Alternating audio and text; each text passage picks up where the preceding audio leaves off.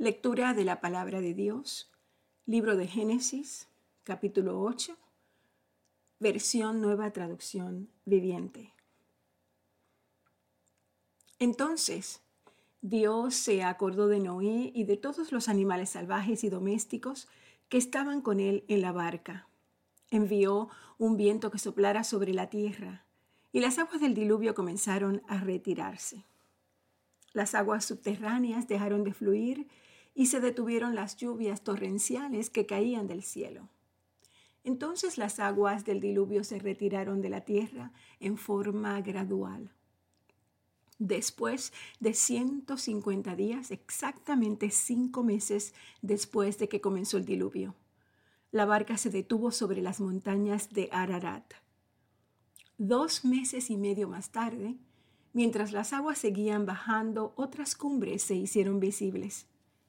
Pasados otros cuarenta días, Noé abrió la ventana que había hecho en la barca y soltó un cuervo.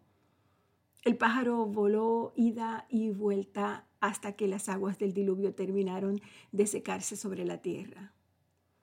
También soltó una paloma para ver si el agua se había retirado y si la paloma podía encontrar suelo seco.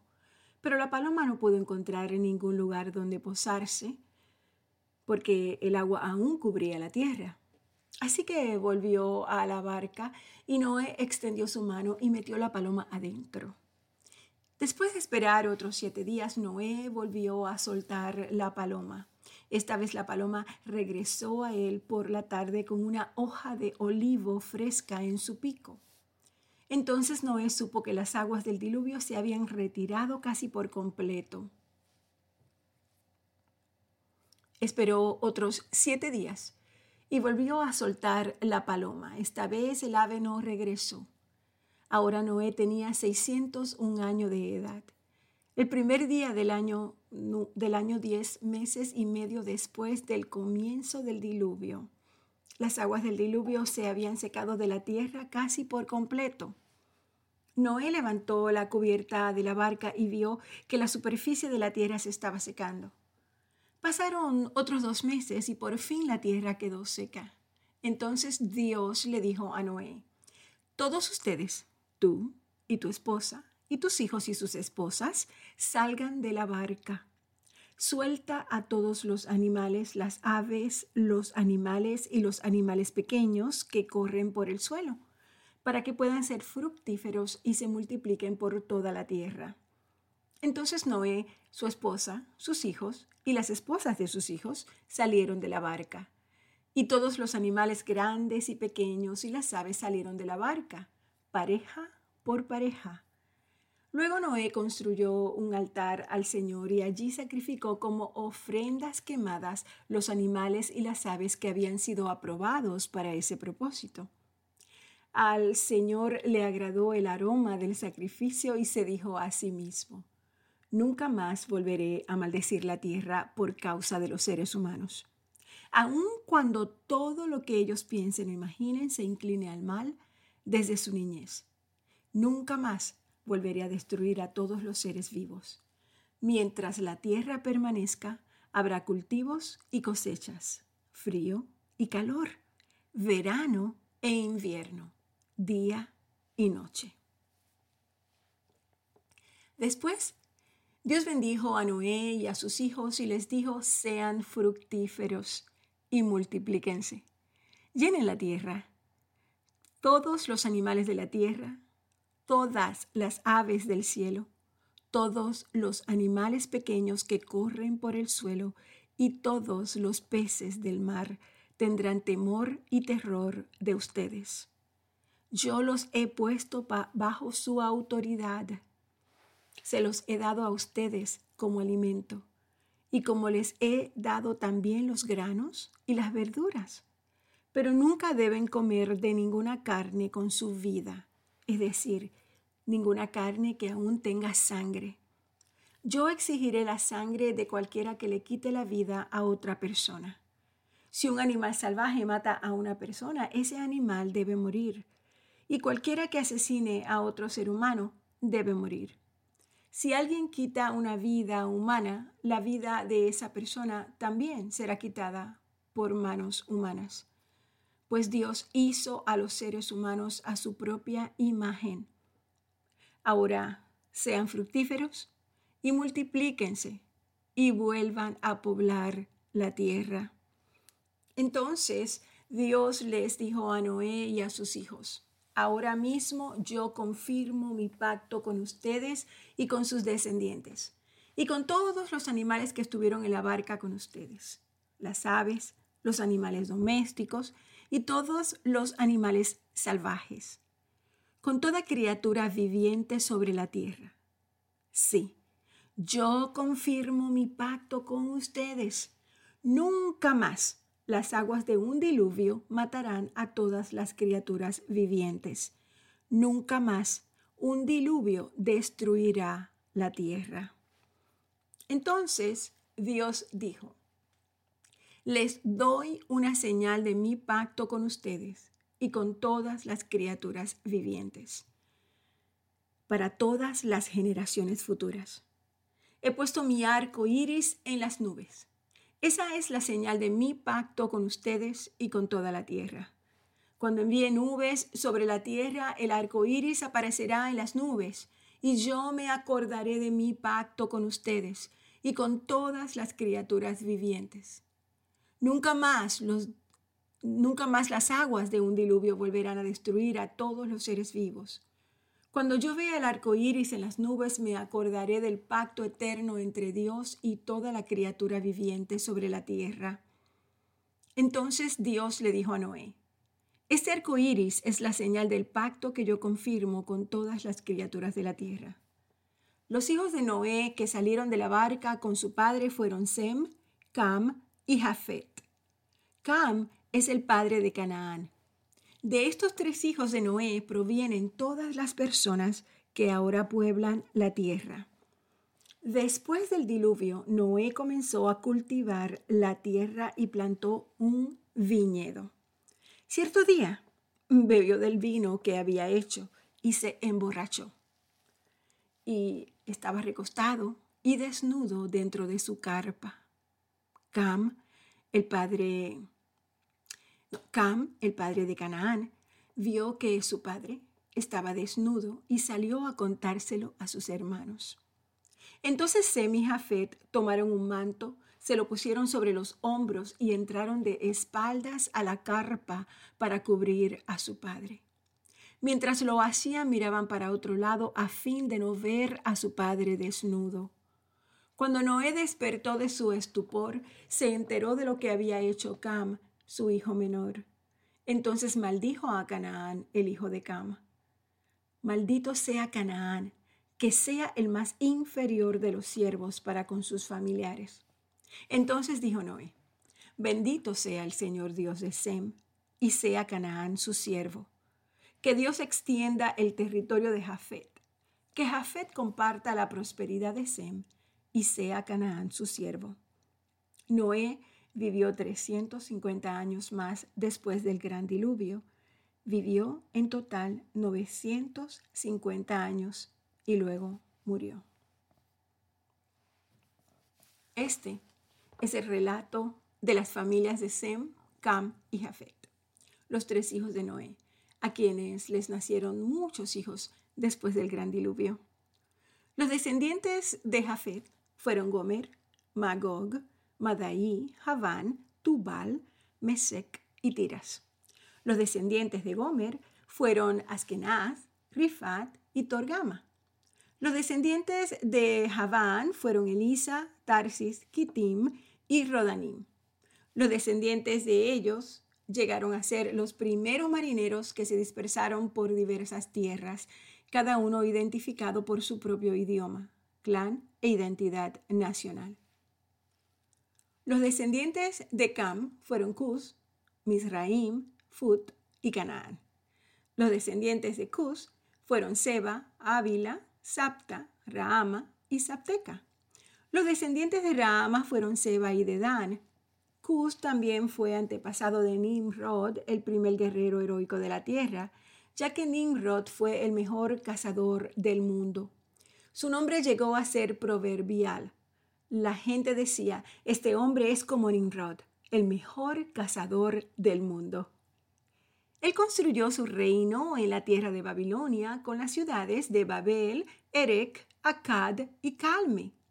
Desde allí extendió su territorio a Siria y construyó las ciudades de Nínive, Rehoboth-Ir, Cala y Resén, la gran ciudad situada entre Nínive y Cala. Mizraín fue antepasado de los ludeos, los anameos, los leavitas, los naftujitas, los patruceos, los caslujitas y los captoritas, de los cuales descendieron los filisteos. El hijo mayor de Canaán fue Sidón, antepasado de los sidonios.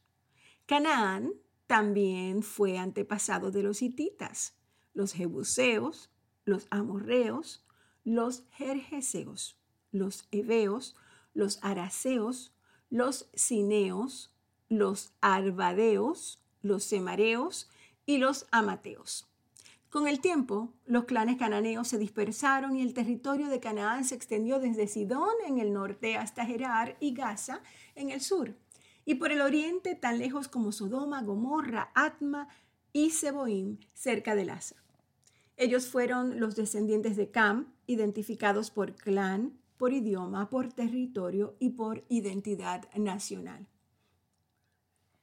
También le nacieron hijos a Sem, el, hermano mayor de Jafet. Sem fue antepasado de todos los descendientes de Eber.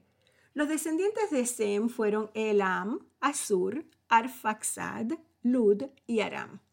Los descendientes de Aram fueron Uz, Ul, Heter y más.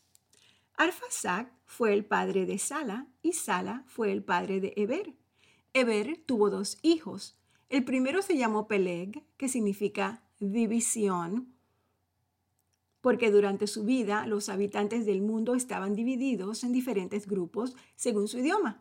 Su hermano se llamó Joctán. Joctán fue el antepasado de Almodad, Selef, Asarmavet, Hera, Adoram, Usal, Dikla, Obal, Abimael, Seba, Ofir, Ávila y Jobab. Todos ellos fueron descendientes de Joctán.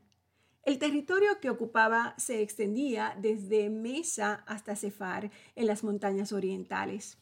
Ellos, ellos fueron los descendientes de Sem identificados por clan, idioma, territorio y e identidad nacional. Conclusión.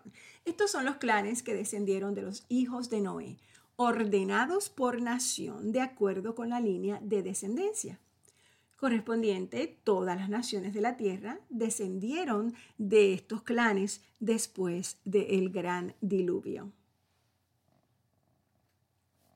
Hubo un tiempo en que todos los habitantes del mundo hablaban el mismo idioma y usaban las mismas palabras. Al emigrar hacia el oriente, encontraron una llanura en la tierra de Babilonia y se establecieron allí comenzaron a decirse unos a otros, vamos a hacer ladrillos y endurecerlos con fuego. En esa región se usaban ladrillos en lugar de piedra y la brea se usaba como mezcla. Entonces ellos dijeron, vamos, construyamos una gran ciudad para nosotros con una torre que llegue hasta el cielo. Eso nos hará famosos y evitará que nos dispersemos por todo el mundo. Pero el Señor descendió para ver la ciudad y la torre que ellos estaban construyendo. Y dijo, miren, la gente está unida y todos hablan el mismo idioma. Después de esto, nada de lo que se propongan hacer les será imposible. Así que vamos a bajar a confundirlos con diferentes idiomas. Así no podrán entenderse unos a otros. De esa manera, el Señor los dispersó por todo el mundo y ellos dejaron de construir la ciudad. Por eso la ciudad se llamó Babel, porque allí donde el Señor confundió a la gente con distintos idiomas, el Señor los dispersó. Así los dispersó por todo el mundo. Este es el relato de la familia de Sem. Dos años después del gran diluvio, cuando Sem tenía 100 años de edad, tuvo a su hijo Arsafad Y después del nacimiento de Arsafat, Sem vivió 500 años más y tuvo otros hijos e hijas. Cuando Arsafat tenía 35 años de edad, tuvo a su hijo Sala, y después del nacimiento de Sala, Arsafat vivió 403 años más y tuvo otros hijos e hijas. Cuando Sala tenía 30 años de edad, tuvo a su hijo Eber. Después del nacimiento de Eber, Sala vivió 403 años más y tuvo otros hijos e hijas. Cuando Eber tenía 34 años de edad, tuvo a su hijo Peleg. Y después del nacimiento de Peleg, Eber vivió 430 años más y tuvo otros hijos e hijas. Cuando Peleg tenía 30 años de edad, tuvo a su hijo Reu. Después del nacimiento de Reu, Peleg vivió 209 años más y tuvo otros hijos e hijas. Y cuando Reu tenía 32 años de edad, tuvo a su hijo Serug. Después del nacimiento de Serug, Reu vivió 207 años más y tuvo otros hijos e hijas. Cuando Serug tenía 30 años de edad, tuvo a su hijo Nacor. Y después del nacimiento de Nacor, Serug vivió 200 años más y tuvo otros hijos e hijas. Cuando Nacor tenía 29 años de edad, tuvo a su hijo Taré. Y después del nacimiento de Taré, Nacor vivió 119 años más y tuvo otros hijos e hijas. Después de que Taré cumpliera 70 años de edad, tuvo a Abraham, a Abraham, Nacor y a Aram. Este es el relato de la familia de Taré. Taré fue el padre de Abraham, Nacor y Arán. Y Arán fue el padre de Lot. Pero Arán murió en Ur de los Caldeos, su tierra natal. Mientras su padre Taré aún vivía, durante ese tiempo, tanto Abraham como Nacor se casaron. El nombre de la esposa de Abraham era Saraí y el nombre de la esposa de Nacor era Milca. Milca y su hermana Isca eran hijas de Arán, el hermano de Nacor. Pero Saraí no podía quedar embarazada y no tenía hijos. Cierto día, Tare tomó a su hijo Abraham, a su nuera Saraí, la esposa de su hijo Abraham y su nieto Lot, el hijo de su hijo Arán, y salieron de Ur, de los caldeos. Tare se dirigía a la tierra de Canaán, pero se detuvieron en Arán y se establecieron allí. Tare vivió 205 años y murió mientras aún estaba en Arán. Nos vamos a quedar aquí. Este es Génesis 11. Padre, te damos gracias por tu palabra. Gracias por tu inmensa gloria. Gracias, Señor, porque es, es, es, tan maravilloso leer tu palabra y, y, ver el transcurso de nuestra, de nuestra generación y cómo, cómo la historia de tu creación, Padre, nos, nos llena de, de, fuerzas y, y, más que nada la presencia tuya está en cada uno de los acontecimientos que nosotros podamos tener. Padre, te doy gracias por esto. Te doy gracias porque tu palabra enriquece nuestro corazón, porque tu palabra eh, nos llena de aliento y nos llena de vida y nos llena de esperanza, porque tu palabra eh, es como, como, como música a nuestros oídos. Padre, quiero darte especial gracias, Señor, por este día, este día hermoso con este sol hermoso y aunque un poco frío afuera, pero sabemos, Señor, que tú todo lo tienes debidamente ordenado. Gracias, mi Dios. Gracias, gracias, gracias, gracias por todo. Gracias, Padre amado, por tu, por tu amor. Gracias, mi Dios. Te ponemos hoy, traemos ante tu altar al centro de vida cristiana. Tú conoces, Señor, a cada uno de tus, los integrantes de tu iglesia. Tú conoces sus corazones. Tu palabra dice en Salmo 78, hablaremos a la generación venidera del poder del Señor, de sus proezas y de las maravillas que ha realizado. Porque Él promulgó un decreto para Jacob, dictó una ley para Israel y ordenó a nuestros antepasados enseñarlos a sus descendientes para que le conocieran. Padre, sabemos que tu gozo está en que te conozcamos. Sabemos, Señor, que tú eres el que disipa las tinieblas de nuestra vida. Sabemos, Señor, que cada puerta que se abre y que tú abres en nuestras vidas nos llevará a un nivel especial de entendimiento y de conocimiento de ti. Señor, yo te pido que seas tú abriendo puertas para el centro de vida cristiana. Te pido que cada uno de sus hombres y mujeres pueda sentir, pueda palpar la grandeza de tu amor en sus vidas. Señor, cúbrelos con tu gracia, con tu favor, pero más que nada, Señor, que ellos puedan sentir el calor de tu amor sobre sus vidas y sobre mi vida, Señor. Gracias, mi Dios, por este día nuevamente. Gracias por todo lo rico que vamos a aprender. Gracias por todas las personas que se cruzarán en nuestro camino. Gracias, Señor. Y te pedimos que cada palabra que salga de nuestros labios sean tus palabras, directamente de tu corazón al corazón de ellos. Padre, enséñanos a ser luz, a ser parte de la luz, mi Dios, de esa luz que solamente tú puedes dar para iluminar a los demás. Gracias, mi Dios. Bendice nuestras generaciones, bendice nuestros hijos, los hijos de nuestros hijos, y bendice tu iglesia en el nombre de Jesús. Amén.